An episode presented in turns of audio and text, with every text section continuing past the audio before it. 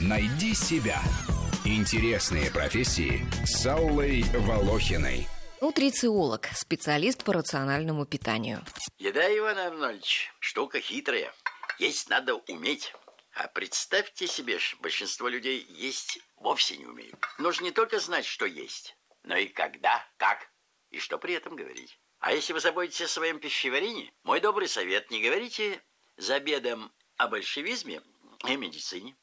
Долгие годы граждане нашей страны есть грамотно не умели и вообще добрых советов не слушали, а только лечили свои желудки у гастроэнтерологов. Затем появились диетологи, которые учат, как правильно худеть и что сделает ваш стул надежным. И вот, наконец, заговорили о нутрициологах. Одни утверждают, что эти специалисты изучают вещества и компоненты, которые содержатся в продуктах питания. Другие ругают нутрициологов за рекламу пищевых добавок и продажу питательных смесей. Третьи объясняют, что нутрициолог отличается от диетолога тем, что понимает не только правила приема пищи, но и психологические мотивы человека при выборе той или иной еды. Изучают влияние этого выбора на здоровье клиентов. Часто сертификатом нутрициолога обзаводятся косметологи, гомеопаты, массажисты, специалисты по бодибилдингу, иногда и дипломированные врачи.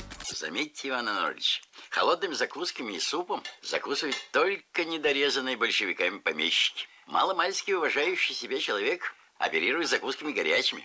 О запуске программы обучения специалистов ЗОЖ и, в частности, нутрициологов еще в 2013 году заявлял на своем сайте Первый медицинский университет имени Сеченова в Москве. Сообщалось, что нутрициологи будут заниматься очно-заочно в тренинговом центре Первого меда на совместной программе университета с Росмолодежью. Программа называлась «Беги за мной». Обучение должно было проводиться на кафедрах экологии человека и гигиены окружающей среды, лечебной физкультуры, спортивной медицины, педагогики и медицинской психологии и других. После прохождения курса обещали сертификат специалиста здорового образа жизни. Но весной 2016 года в справочной службе ВУЗа и в приемной комиссии Первого меда никакой информации не только об обучении по специальности нутрициолога не обладали, но даже и о существовании тренингового центра университета ничего мне сказать не смогли. Это сон какой-то. Минуточку. Дайте счет этот банкет. Кто оплачивать будет? Во всяком случае, не мы. Федюнчик, а там что такое?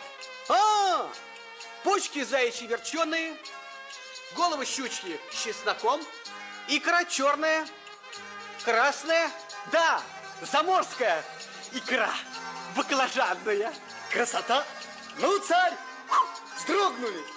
Нутрициологию не как отдельную специальность, а как учебный предмет изучают даже неонатологи, врачи, работающие с новорожденными детьми. Особенности питания недоношенных детей влияют на их предрасположенность к заболеваниям в дальнейшем. И знания по нутрициологии необходимы врачам при назначении и при контроле за интеральным питанием, то есть за лечебным или дополнительным питанием с помощью искусственных смесей, поступающих через зонд в желудке детей в неонатальном периоде. Кафедра клинической нутрициологии открыта в РУДН. Там изучают и научно обосновывают необходимость использования биодобавок как в питании здорового человека, так и в лечебных целях. Разрабатывают новые рецептуры БАДов. Единственная свежая вакансия нутрициолога в Москве обещает зарплату в 70 тысяч рублей и гибкий график.